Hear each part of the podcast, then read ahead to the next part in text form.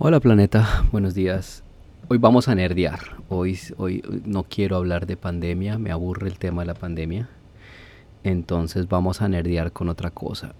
Por ahí me pillé el eh, podcast de Diana Uribe. Ella es historiadora muy popular en Colombia.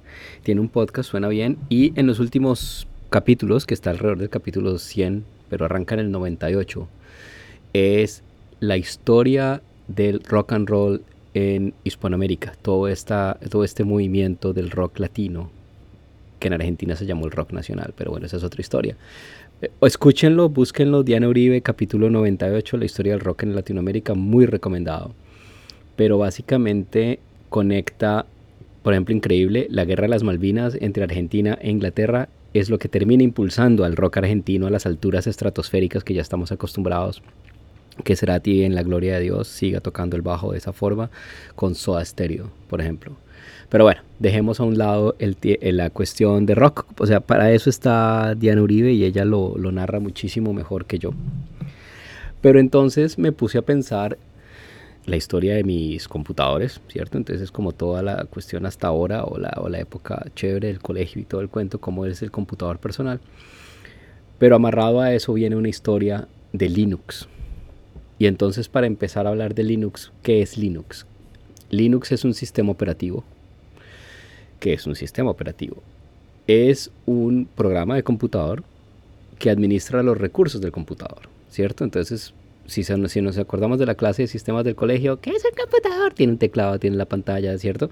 Pero entonces también tiene procesador, que es como el cerebro del computador, tiene memoria, que es ese es el almacenamiento temporal de datos mientras el computador está encendido y está corriendo los programas y tiene un disco duro que es un almacenamiento permanente. Pero esos tres grandes pilares todavía son hoy válidos. Es decir, cualquier cosa de computadores tiene un procesador que es lo que procesa las instrucciones del programa, una memoria que es lo que manipula mientras esté encendido y mientras esté ejecutando ese programa y una un disco duro o algo para almacenar los datos en reposo, ¿cierto? Cuando está apagado se graba todo en el disco y eso persevera en el tiempo. Bueno. Entonces, ¿qué es Linux? Es un sistema operativo. Un sistema operativo es un programa que administra los recursos. Para hablar apropiadamente de Linux, hay que hablar de dos cosas prehistóricas, dos preámbulos. Entonces, antes de hablar de los preámbulos, hoy en día tenemos básicamente tres grandes sistemas operativos en el mundo. Entonces está Microsoft Windows, Bill Gates y todo ese cuento, que básicamente la genialidad de Bill Gates fue decirle a IBM, véndame el sistema operativo instalado en cada computador que usted venda y ese es el origen de la fortuna de Bill Gates. Cuando IBM empezó a desarrollar el computador x86 y ellos estaban haciendo los PCs y ellos tenían el monopolio de los PCs. Entonces, cuando IBM, ellos tenían su propio sistema operativo, se llama OS2, OS2 que fue bueno, fue revolucionario en su época, yo lo alcancé a ver. Cuando en el capítulo anterior de la historia de mis computadores, cuando estaba en la Universidad de los Andes, había un computador con OS2, OS2 Warp, y era bueno, tenía unas cosas bastante interesantes. Bueno, en todo caso está Microsoft Windows, digamos que eso es el, ese es el gran sistema operativo de los computadores personales que hoy estamos en Windows 10. Bueno, están el, el sistema operativo de los gomelos, Mac, Mac OS, eh, que ha pasado por todas las versiones. Ahora son montañas. Primero fueron gatos y luego montañas, ¿no? Entonces tenemos macOS, basta la versión 8, 9. Luego empiezan con Panther, Lion, Cheetah. Se les, da por el lado de los felinos. Lynx de pronto. Y luego empiezan con nombres de montañas. Eh, Yellow, Yellow, Yosemite, eh, whatever, ¿cierto? Y ahora ya no sé en qué van. Porque la verdad yo detesto Mac. Me parece overpriced. Pero curiosamente, por debajo del, capó del carro, Mac OS X corre un sistema operativo muy similar a Linux, que es OpenBSD. Y esa es otra historia grande. Bueno, entonces, para hablar de este árbol común, digamos, de OpenBSD y Linux como, es, como tal, hay que hablar de dos cosas prehistóricas. Una cosa es eh, Unix y C, lenguaje de programación C. Ambos nacieron de Bell Labs en Nueva York. Eh, Bell Labs era una institución, es decir, es de las cosas míticas, no sé qué están haciendo estos días, deben estar haciendo cuántico o algo así. Está al mismo calibre de Xerox, de Palo Alto, que nos dio el mouse, la interfase gráfica, las impresoras, o sea, Xerox es muchísimo más que fotocopias, es, o sea, la plata que tiene en Xerox hoy es porque inventó cosas como el mouse, inventó cosas como las ventanas, la interfase gráfica que vemos en cualquier computador hoy en día es desarrollada gracias a Xerox en, en los laboratorios de Palo Alto. Pero entonces volvamos, Unix era un estándar ¿cierto? Entonces dice, bueno, ya que estamos en esta cosa los computadores, tenemos que desarrollar algo que sea como industrializable. Y los laboratorios Bell crearon Unix. Unix es simplemente una forma de organizar cómo se habla con un computador, cómo se habla con el hardware. Y entonces bueno, tenemos archivos y esos archivos están organizados en ciertas carpetas y en cierta forma y, entonces vamos a separar los programas, los datos de los programas y vamos a separar eso de la configuración y cómo se almacena la configuración en estos archivos. Entonces esa, esos, ese estándar es lo que uno ve hoy en día en, en un Linux, ¿cierto? Cuando ustedes hacen login a un computador Linux, más allá de la interfase gráfica, porque pues esto es todo línea de comando. Ustedes ven esa de la, la, la, cuestión del root y luego el directorio root y boot es bin user, toda esa distribución, eso es desde Unix. Entonces Unix no es un sistema operativo, Unix es un estándar. Linux refleja ese estándar, ¿cierto? Entonces Linux es como el hijo de Unix o es una implementación de Unix. Eh, Unix eh, eh, antes era pues una pues, cuestión puramente científica o industrial, entonces por ejemplo IBM tuvo su propia distribución de Unix, AIX. Hewlett Packard tuvo su propia distribución de Unix, HPUX, Hewlett Packard Unix, HPUX. Me oyeron en el capítulo pasado, Santa Cruz Operation tuvo su propia versión de Unix, SCO. pero bueno, entonces nos localizamos sobre Linux, sobre Linux y eso fue gracias al genio Linus Torvalds de la Universidad de Helsinki. Entonces, él sí es el Uber nerd. O sea, esta persona se le dio por. Entonces, em, él estaba en la universidad, estaba haciendo computer sciences, estaba, pues sí, tratando de trabajar. Y el chisme es que él le dio mamera esperar el turno en los laboratorios de la universidad, porque obviamente en esa época no había computadores personales o estaban empezando los computadores personales en el 92 o en el 91. Y, pero para hacer las tareas de programación tenía que hacer, tenía que registrarse y utilizar el mainframe de la universidad, ¿no? que estaba corriendo una cosa que se llamaba Minix. Y entonces la licencia era complicada, no se podía instalar y bueno, todo el cuento. Este man se mamó de, él quería programar con su computador, era, un nerd y decía, no, yo quiero programar aquí en mi casa, yo quiero hacer la tarea aquí en mi casa. Y entonces al final postea en uno de esos grupos de noticias, ¿se acuerdan que yo les decía que existía una cosa que era USNet, que era como las primeras redes sociales? Entonces él llega y postea y dice, mire maestros, me inventé esta cosa, me inventé este kernel, que es compatible con los computadores x86, no sea quién le pega y quién me ayuda, ¿cierto? ¿Quién le pega, quién me ayuda? Es que terminó siendo, yo creo que la revolución más grande en, en, computer sciences. No se puede hablar de ingeniería de sistemas sin hablar de Linux y sin tocar este monstruo que ha generado millones y millones y millones de dólares en industria. Entonces, por ejemplo, ya sabemos que, eh, por ejemplo, Apple corre un derivado, bueno, eso es otra cuestión, BSD no es Linux, pero es también de esa, esa, esa rebeldía. Y por eso empecé con el cuento del rock and roll. Los rockeros en ingeniería de sistemas son los que cacharrean con Linux, son los rebeldes, son los que no se dejan, son los que deciden hacer las cosas con sus propias manos. Entonces el señor Linus Torvalds publica su, su, petición ahí en el USNet en el 91 de quién arranca y arrancaron. Entonces viene la, la primera versión, la gente se le pega, eh, primero cómo le llamamos a esto hasta que terminó hecho Linux y ese es el... Mm, así arranca, pero entonces, ¿qué es Linux en sí? Linux en sí es lo que llaman el kernel del sistema operativo. El kernel es como el corazón, es el programa que administra al resto. Todo se conecta al kernel. El kernel, el kernel es como el núcleo es lo que administra todo y es lo que habla directamente o no directamente, pero a través de un programa que se llama driver, habla con los sistemas, con, los, con el hardware que está abajo, ¿cierto? Entonces él habla con el procesador, él habla con la memoria, él habla con el disco, pero entonces el kernel es como el árbitro. ¿cierto? Entonces es un programa que ejecuta de ceros, listo, él arranca, él dice, ok, ¿qué hardware tengo? Ok, puedo hablar con este hardware, listo. Y entonces ahora corramos un programa y corren por lo general, el primer programa que se corre es un shell, puede ser un shell de texto o puede ser un shell gráfico. Y eso representa, eso ya está representado al hardware y entonces ahí es donde uno puede empezar a manipular archivos, qué tengo conectado a dónde y cómo. Entonces el kernel es el que dice, ah, usted va a abrir Word, ok, yo busco el archivo Word en el disco duro, yo sé que está aquí, lo ejecuto, abre Word y luego Word dice, ah, quiero abrir este archivo de, de, texto. Entonces, ah, ¿dónde está el archivo? Está en este disco, está en este archivo, ok. Y lo abre. Entonces, el kernel es el que coordina todo y mientras tanto pone todo en memoria y mientras tanto muestra todo en la pantalla. Bueno, entonces ese es el kernel. entonces, la, gran revolución de Linux, lo que yo creo en, en el fondo, es que es súper modular ustedes, por ejemplo, se preguntan, ¿le puedo yo cambiar la interfase gráfica a Windows? No me gusta la interfase gráfica, quiero una alternativa. ¿Se puede? No, no se puede, es imposible. En Linux hay por lo menos ocho formas distintas de cambiarle la interfase gráfica al, al computador.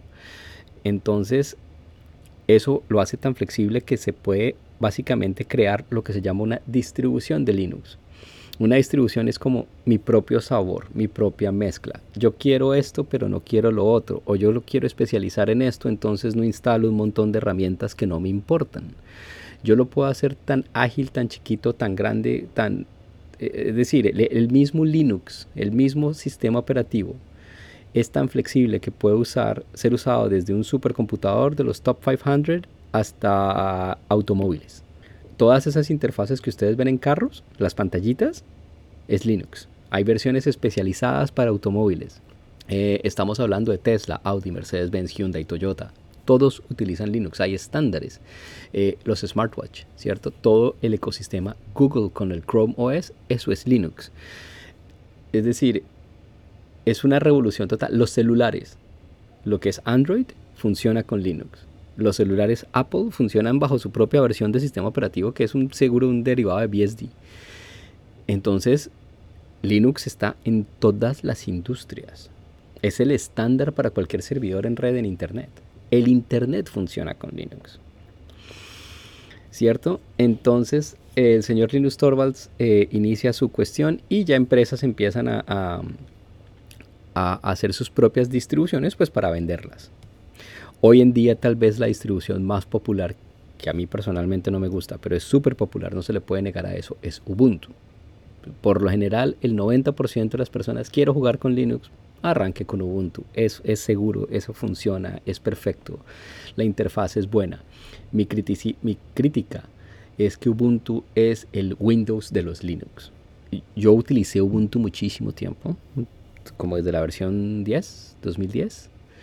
Entonces, yo utilicé Ubuntu mucho tiempo hasta que no me gustó la forma en que cambiaron el motor gráfico, el motor gráfico de Ubuntu.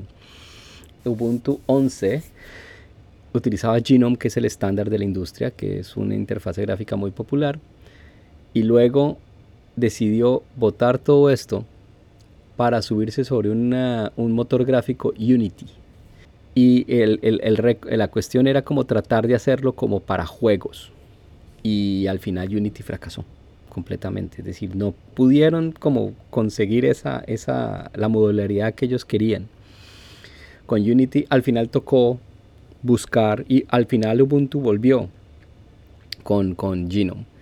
Pero entonces ahí fue donde yo dejé de utilizar eh, Ubuntu. No me gustó ese juego que hicieron de, de no soportar el estándar abierto de Linux y se subieron a, su propia cosa propietaria que era Unity y luego devolvieron. Entonces aquí estoy tocando un tema bastante importante en, en, Linux y es que es código abierto y eso es una cuestión interesante. Todo es público. El código es público. Cualquier desarrollador puede ir y mirar el kernel de Linux. Pues tiene que pasar por el filtro de Linux Torvalds, más o menos, o pues hay un grupo de gente.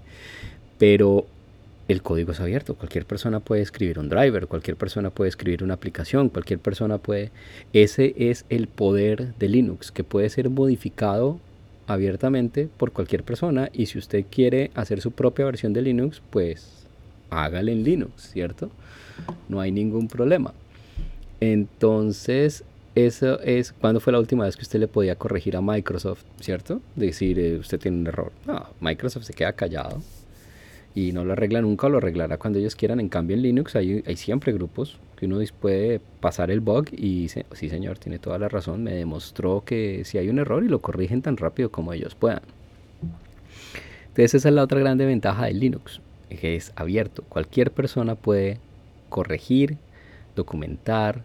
La mayoría de los proyectos son, son voluntarios. Eh, en mi caso estoy utilizando Linux, eh, yo estoy utilizando OpenSUSE, que viene de SUSE, que viene de Alemania, SUTSA. Eso es toda una discusión cómo pronunciar SUTSA. Pero es un sabor de Linux alemán destinado a negocios. La especialidad de ellos es SAP, em, la aplicación de finanzas eso era como el fuerte de ellos o es el fuerte de ellos. Hay una versión de escritorio que se llama SUSE Enterprise Linux y la versión gratuita de desarrollo se llama OpenSUSE. Entonces, esa es otra cosa interesante. Hay grandes empresas, SUSE, Red Hat, Canonical, que es el papá de Ubuntu, que tienen productos de oficina que usted puede pedirles y es como un Windows, digamos, yo quiero soporte, eh, eh, entonces el sistema operativo es gratis, lo que ellos cobran es el soporte y los updates y las, y las actualizaciones. Ese es el negocio pero cualquier persona puede bajar Linux, cualquier persona la puede instalar. Entonces todos estos proyectos como necesitan un feedback como más directo de los desarrolladores para que los desarrolladores trabajen sin meterlos en gastos y eso es parte de la cuestión. Hay un grupo de voluntarios que deciden hacer como el beta, apoyados por la industria atrás. Pero entonces SUSE tiene OpenSUSE, Red Hat tiene CentOS y Fedora, que son los proyectos abiertos que al final terminan siendo un producto para Red Hat. Canonical pues es Ubuntu, que está basado en un proyecto abierto que se llama Debian. Entonces empezó Debian y Ubuntu lo que hace es empacarlo y revenderlo. Más, eso, eso es la otra cosa de, Linux. Entonces, ¿cómo, ¿cómo, fue mi historia con Linux? Mm, ya que seguimos nerdeando acá. Obviamente todo estaba en la universidad. Había un computador, un servidor que era un servidor Siemens, muy fino, no sé con qué sistema operativo vendría originalmente, cuando la época que Siemens hacía servidores y venía con Slackware. Slackware fue la primera distribución de Linux que yo trabajé, que yo instalé, eh, sufrí esa instalación de Slackware. Eh, había que hacer todo a mano. Era, es, como muy primitiva, pero uno aprende muchísimo, uno aprende las bases. Ya, o sea, ya por sí instalar Slackware era, era un medio logro y yo trabajé Slackware como hobby ahí a lo largo de la universidad, lo instalé varias veces, servía para programar, pues, luego como ven en el otro capítulo me tocó instalar Santa Cruz Operation para pasar una materia y luego bueno, lo dejé por ahí. Siempre ha estado como al lado, aquí tengo incluso la anotación en mi blog, en el 2006 mi amorzote me regaló una versión de Slackware, todavía tengo los CDs, Slackware 6, no sé, es decir, ya, lo instalé y al final no, no caminó mucho por ahí ya después fue que pasé a Ubuntu, porque Slackware nunca era amigable, no era muy amigable, se podía trabajar. La interfase gráfica, llegarla a hacerla trabajar era bien interesante, pero se lograba. Pero el gran problema de Slackware es que nunca desarrolló un sistema de updates para mantenerlo al día. Es decir, tocaba comprar el siguiente CD para actualizar el sistema operativo. Y ahí es donde Ubuntu sí la hizo perfecto. Ubuntu ya empezó a pensar que un, Linux tiene que estar conectado a la red todo el tiempo. Y se ofrecen los updates en lo que se llama repositories. ¿Repositorios? Esa palabra es horrible, repositorio. Pero bueno, es como un, servidor abierto en Internet donde básicamente uno se conecta. Entonces cuando uno instala Linux, él está ahí el repositorio de los, de los updates y uno le dice, maestro, update. Y él va a Internet, y esa es la magia, lleva su base de datos interna donde dice, ah, yo tengo estos programas, estos están disponibles, él los baja y los instala. Uno de los, yo puedo actualizar Linux en 5 minutos y sin reboot. Yo no tengo que prender y apagar el computador. Vaya, hagan eso en Windows. Hoy actualizar Windows es un cuento de 300 megas. Windows está mejorando muchísimo en los updates, créanme. Pero sigue siendo un cuento de tomarse un café. Aquí Linux yo lo puedo actualizar a diario en cuestión de minutos, automático. Pum, pum, sube, baja y ya quedo listo para trabajar. Muchas veces no tengo que hacer reboot. Yo creo que Linux es de los pioneros donde para que el update eh, esté actualizado, ellos meten shims en el kernel, entonces meten como cuñitas donde le, indican al código no utilice esto, utilíceme esto en memoria mientras hago el reboot y ya queda permanente. Entonces, literalmente Linux puede llegar a ser zero downtime. Eh, o sea, yo, yo, hay máquinas en mi trabajo que uno rebotea años, tres años. El, el, yo tengo el mito en la, en la, oficina de que un firewall basado en Linux, que un man decidió hacerlo y era sobre BSD, no era Linux, era BSD, logró como cinco años de uptime cinco años sin rebotear el computador y funcionaba. Y era el firewall. Ya obviamente ya eso pues, estaba mandado a recoger. Entonces yo empecé con Slackware, cacharré con Slackware, luego pasé a, eh, Slackware, me aburrí y empecé a bajar ya Ubuntu, que yo en el 2000, cuando 11 fue que peleé con Ubuntu y ya después me pasé a OpenSUSE, OpenSUSE hasta ahora. Es decir, es genial. Yo no sé por qué la gente no lo usa más, pero OpenSUSE es súper estable. El poder de OpenSUSE eh, debajo se llama Just. Just es un puerco spin. Y él te ayuda, o él le ayuda a uno a configurar todo lo que uno necesite de Linux. Es decir, uno no necesita saber mucho para que Just está ahí atrás y él se encarga de la seguridad de los drivers, de todo. Esa fue, esa fue mi, esa es mi relación con Linux. Y si ustedes ven mi blog, he tenido pues, muchas anotaciones. O sea, como les digo, eso ha sido constante. Otro de los posts interesantes de mi blog sobre Linux eran las distribuciones Linux más exóticas. Entonces nos, nos, acordamos que una distribución es básicamente mi propia mezcla de Linux. Yo puedo agarrar una distribución Linux base o lo que sea, yo el proyecto y luego yo la modifico, yo le quito, yo le pongo, yo la traduzco.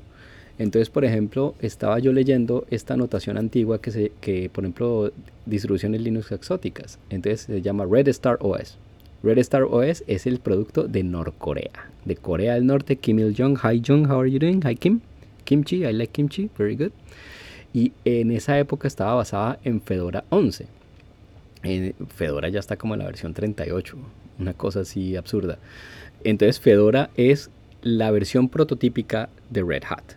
De Red Hat es una empresa en Raleigh, North Carolina, creo que están. Y Fedora es como el proyecto beta. Lo que quieran ellos ensayar va primero a Fedora.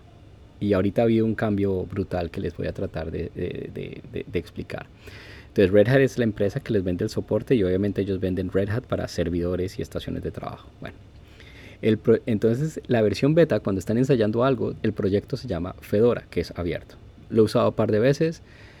Fedora necesita un buen hardware, un hardware moderno para instalar. O sea, ya estoy hablando que un computador por ahí del 2000, eh, no sé, 10, ya no funciona con Fedora.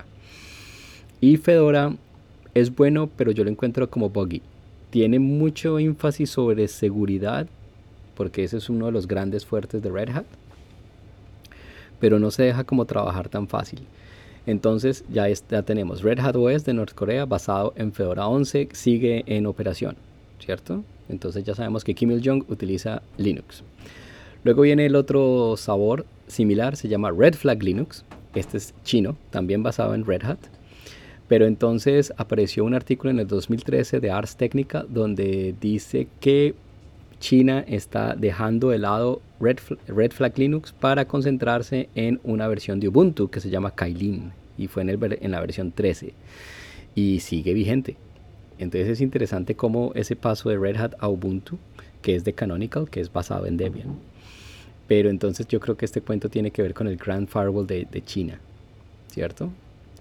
O seguramente es para Ubuntu le dijo, cojan mi código sin problema, porque yo creo que están trabajando Red Hat como por debajo de cuerda, como medio ilegal. En cambio Ubuntu llegó y dijo, no, sí, úsenlo sin ningún problema. Pero ese proyecto de Red Flag Linux murió en el 2014, siendo reemplazado por Ubuntu Kylin. Luego viene otra versión extraña de Linux que se llama Nova. Nova es desarrollado por Cuba. Entonces, inicialmente en Gentoo, que es otra versión de Linux es cercana a Debian, pero es separada. Y entonces es eh, después Nova pasó de Gentoo a Ubuntu. Por una época les dijeron pásense acentos, pero no. Eh, Nova tiene su ciclo de desarrollo, aparentemente sigue vivo, pero ya está muy espaciado. Eh, la última que me encontré así interesante se llama Canaima. Canaima es una versión de para Venezuela, basada en Debian. ¿Cierto? Eh, también para, pero tiene como una cuestión más educativa, tratando como de que el gobierno no dependa. Y entonces hasta aquí ustedes me dirían, ah, bueno, es que estos de Linux son unos comunistas. Pues sí, es decir, estamos con Norcorea, China, Cuba, Venezuela, o sea, son los chinos chéveres del paseo, obviamente. Pero es porque sencillamente están con sanciones puestas por los Estados Unidos, entonces literalmente no pueden usar Windows. Necesitan una alternativa y esta alternativa se llama Linux, que es código abierto. O sea, hay que sistematizar la cuestión de alguna forma. Eh, y eso es la otra belleza de Linux. Viva la revolución, ¿cierto? Cuba. Pero bueno, Canaima Linux no sé qué tan vivo está, pero ahí está la página en, el, en, el, en Wikipedia. Luego viene otra versión, Juyara. Juyara es del gobierno argentino usado principalmente para la educación, basado en Debian, pero la última, el último release, la última publicación fue hace 8 años. Y ahí es donde uno empieza a pensar esto de la cuestión de Linux. Cuando yo estaba en la universidad, pues sí, Linux es gratis, tal cuento, hasta que uno llega a una clase de programación donde necesita aprender Visual Basic de Microsoft. ¿Ok? Entonces, ahí es donde le, le encuentro la razón a Linux Torvalds hay que pedir permiso o hay que pedir el turno de una hora en el laboratorio para correr un computador que tiene la licencia Visual Basic. Maestro, era imposible conseguirse una licencia de Visual Basic para que uno pudiera trabajar en la casa. Entonces, si uno, digamos, sea, era súper nerdo, donde uno necesita hacer las tareas en la casa, porque ya no puede rogarle más a la universidad por un tiempo de computador para los laboratorios, porque no dan abasto, nunca dan abasto. Comprarse Visual Basic era un gasto de 400 dólares. Era absurdo. Es decir, aparte de que tengo que comprarme un computador, les estoy pagando la licencia Windows. Tengo que pagarles por la herramienta de desarrollo para hacerles el software que corra en el sistema operativo de ellos, por favor. Entonces ahí es donde uno empieza a pensar y dice, ¿cómo así? Y hasta dónde es ético que la universidad le dé a uno un curso sobre tecnologías propietarias donde uno va a terminar gastándoles más plata a ellos. Eso no tiene como mucho sentido, ¿cierto? Y ahí es donde Linux, pues hombre, usted baja Linux, lo instala y empieza a desarrollar y usted es libre. Y, ahí sí es como literalmente se hacen imperios. Pero yo no le tengo que pagar a nadie. Entonces es un modelo de negocio completamente distinto. Me acuerdo de ese caso con Visual Basic y me acuerdo de ese otro caso precisamente cuando estábamos haciendo la tesis.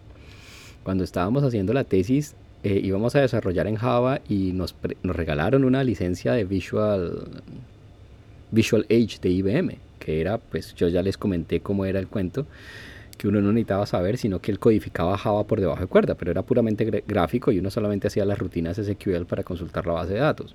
Ese es el futuro. Pero claro, cuando uno empezaba a mirar, no, es que necesitamos programar la tesis, ¿en qué la vamos a programar? No, que en Java, que en C, que no sé qué, patati, patata. Y uno empezaba a ver los precios de las licencias de los IDE, de los ambientes de programación, 200, 300 dólares. Nuestro asesor de tesis nos dijo, bueno, listo, aquí hay una versión de demostración, callados, no lo digan, no la distribuyan, no la copien, y lo usamos. Hoy es al revés. Es decir, eso es la revolución. 20 años después, Microsoft es amigo de Linux. Office y SQL corren en Linux. Microsoft se le olvidó el, el, el, ¿qué? el browser y ahora utilizan Chrome de Google. Se llama Edge, pero ahora utilizan Chrome de, de, Google. El, ambiente de programación de Microsoft corre en Linux. VS Code es genial. Es la mejor herramienta de programación que uno pueda necesitar. Y lo peor es que el VS Code habla cualquier idioma que uno necesite, ¿no? Uno simplemente les agrega el módulo y, empieza a compilar en Java, en C, en PowerShell, en Jinja, en lo que sea. Es decir, es absolutamente genial. E, es, el primer producto Microsoft que yo llego y me le quito el sombrero porque dice, por fin. Es decir, usted puede instalar sin ningún problema VS Code en Linux y empieza a programar en lo que sea. Y esa es la revolución ahí grande, es la nube. Si usted quiere una nube que le funcione a todo el mundo, usted tiene que empezar a hablar hablarle a todo el mundo. El negocio más grande hoy de Microsoft, aparte de Office, es la nube, es Azure. El negocio más grande de Amazon no son los libros, es Amazon AWS, la nube. Eh, Google es la nube de Google. Entonces, eh, eh, Linux al final logró esta revolución. No la ha logrado en el desktop, pero la logró en cualquier otro lado. Pero bueno, sigamos con las distribuciones exóticas de Linux. Para cerrar, entonces ya después de decir que estos son todos comunistas, les tengo los dos contraejemplos. Les tengo Gentbuntu, que es la distribución de Linux basada en Ubuntu para la gendarmerie française, para la policía. ¿cierto? Entonces, pues hombre, tiene sentido. Un gobierno, ¿cuántos millones de dólares le tiene que pasar a Microsoft? No, y además es más seguro, es nuestro, lo hicimos nosotros, yo controlo el código de esa vaina, ¿cierto? Entonces, Gentbuntu. Y hay otra historia más interesante que la dejé al final, se llama Linux, que es una versión de Linux basada en Ubuntu eh, para la ciudad de Múnich. Y esa distribución es importante, pues claro, entonces los franceses, los alemanes, perdón, y los europeos en general son como medio hippies y dicen, nosotros no tenemos por qué depender de una empresa gringa para nuestros sistemas de, de cómputo. ¿Cierto? Pagarles a Microsoft millonadas y millonadas y millonadas para sistematizar nuestras operaciones, no.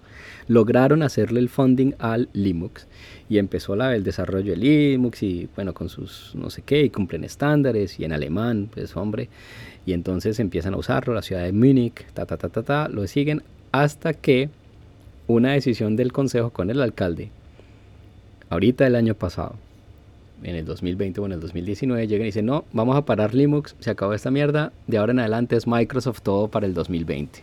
Todo el mundo, ¿what? Y entonces empezaron a orgar un poquito la historia y resulta que Microsoft le prometió, entonces, si el alcalde se salía de Linux para pasarse a Windows, entonces Microsoft ponía un data center de la nube en Múnich. Y le descubrieron el guardado al man y se reversó la decisión otra vez y siguen usando Linux. Bueno, entonces sigamos. Eh, primero Slackware, luego Linux y luego OpenSUSE. Y eso es lo que estoy usando. Ahorita estoy usando OpenSUSE 15.2. Este podcast está siendo grabado en Ozen Audio, que es también código abierto en Linux.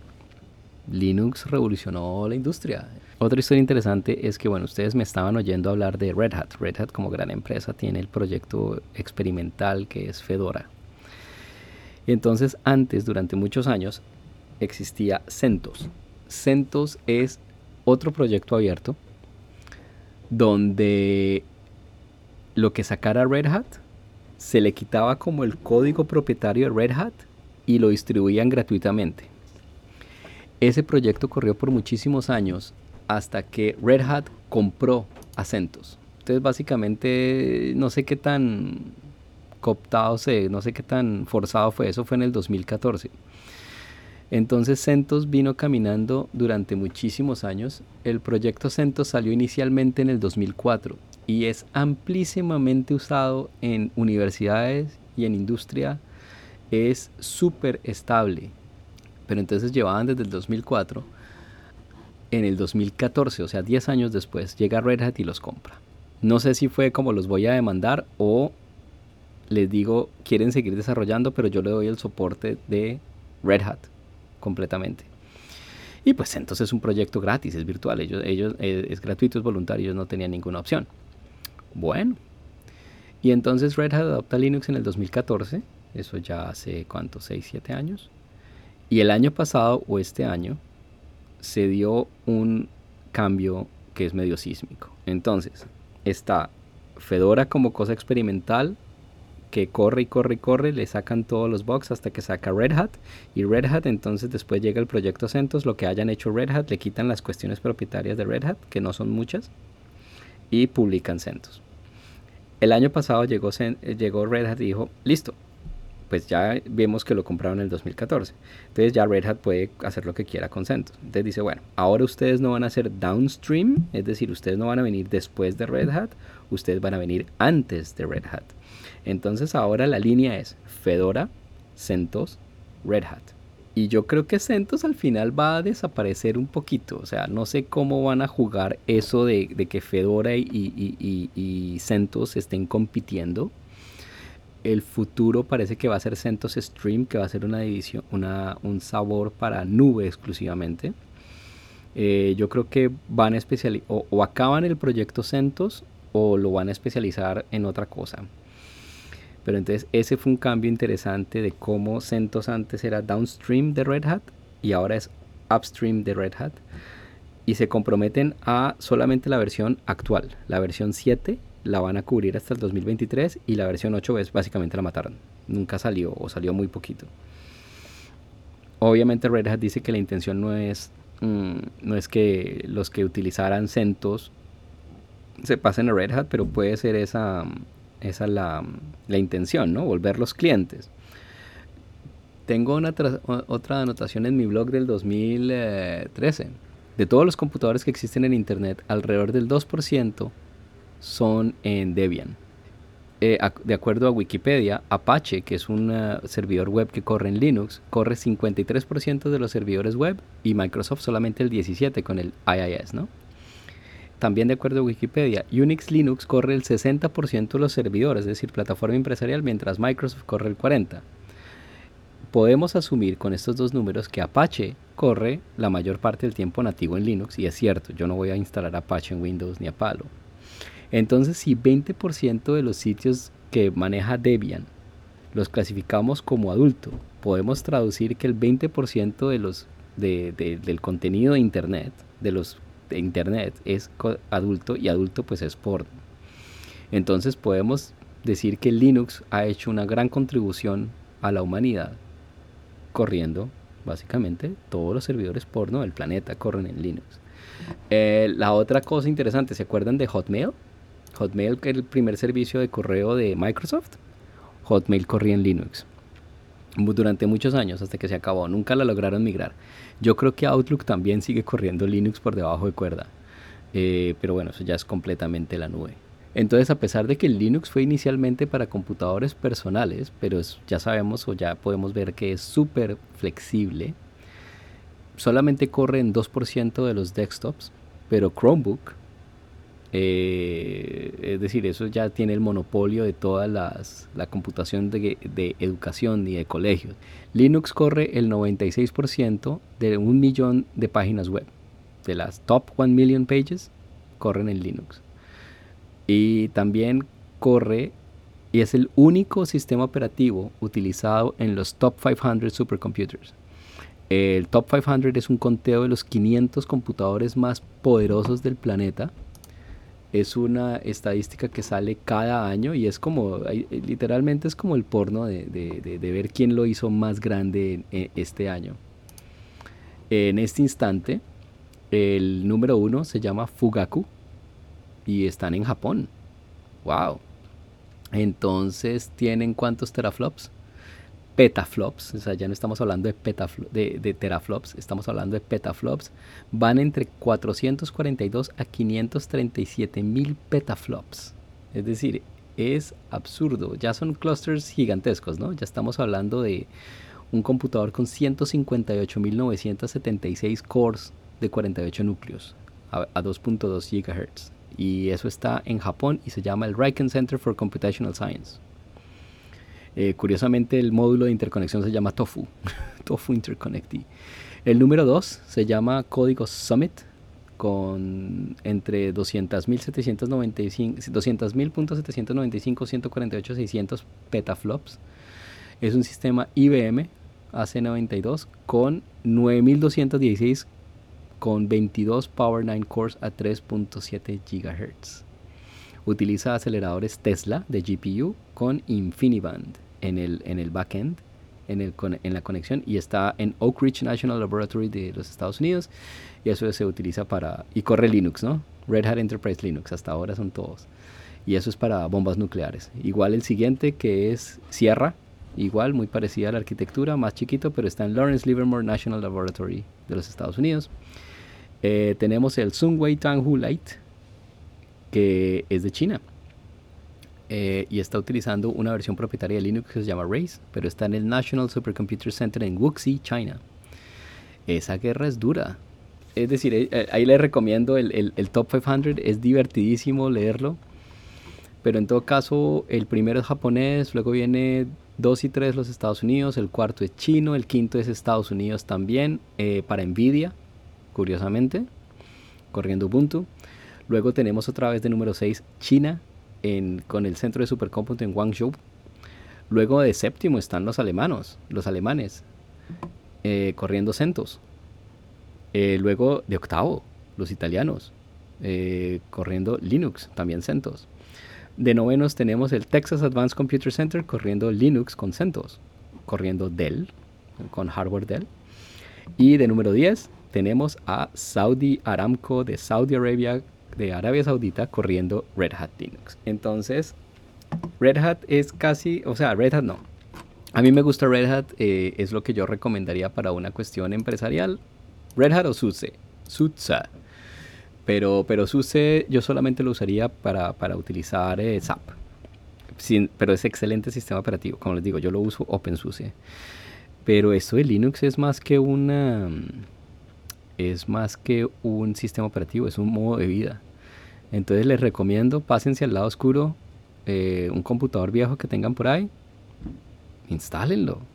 O sea, dañenlo. No lo dañen, pero, pero, pero las primeras instaladas de Linux hay que cogerlas con cuidado porque uno está particionando el disco y si uno se equivoca particionando el disco, eh, puede borrar el sistema operativo que tenía antes. Entonces es un computador, cojan un computador viejo, vayan a una tienda segunda, cómprense un computador viejo y les garantizo que OpenSUSE funciona. Ubuntu es más picky, Fedora no lo hagan. Fedora háganlo con un computador más nuevo. Entonces para redondear la idea de por qué dejé de usar Ubuntu fueron dos cosas. Entonces yo estaba feliz usando Ubuntu en el 2010, creo que lo usé por un 2-3 años hasta la versión 12 pero entonces Ubuntu primero cambió el módulo gráfico Unity descartando Genome y lo intentaron hacer. Y pues no me, no me gustó ese cambio.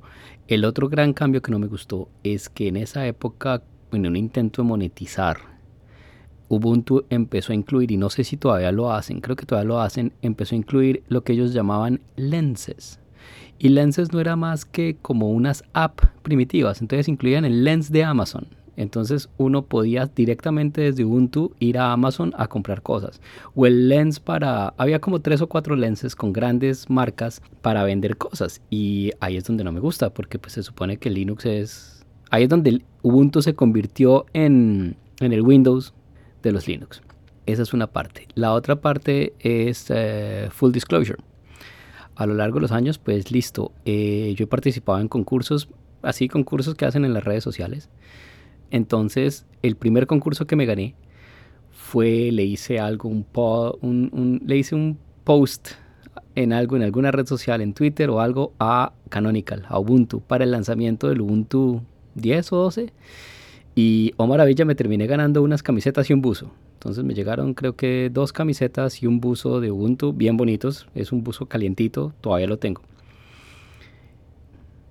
pero por eso fue que dejé de usarlos, por la interfase gráfica y por los lenses. Bueno, después me pasé a OpenSUSE. Luego también haciéndole bulla a OpenSUSE en redes sociales, me gané los tiquetes para ir a SUSECON 2014 en Orlando, Florida. Eh, y fue mi primera, primera convención Linux. Es genial, es otro nivel. Yo ya había ido a una convención Microsoft con el trabajo. Yo había ido a Ignite 2010 en Atlanta con Microsoft. Eh, pues interesante, se ve la tecnología, pero me pareció muchísimo más interesante el SUSECON en el 2014.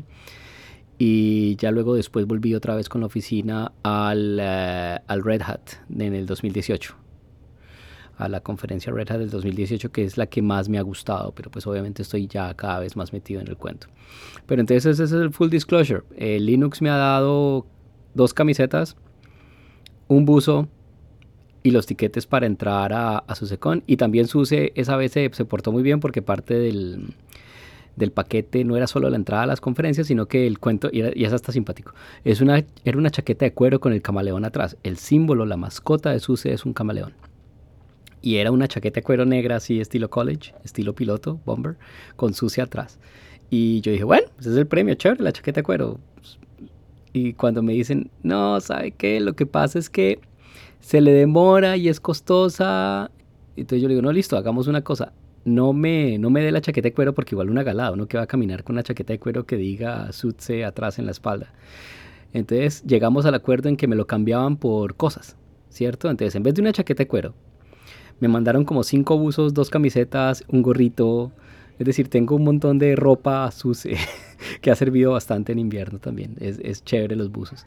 Pero entonces ese es el full disclosure con, con Linux. Eh, no trabajo con ellos, pero me han regalado como 5 o 6 camisetas, dos buzos y la entrada al SUSECON 2014. Full disclosure. Eh, y nada, los invito a pasarse al, al lado oscuro. Eh, dejen comentarios. ¿Cuál ha sido su aventura con Linux? Muchas gracias por escuchar esta breve historia de Linux. Bye.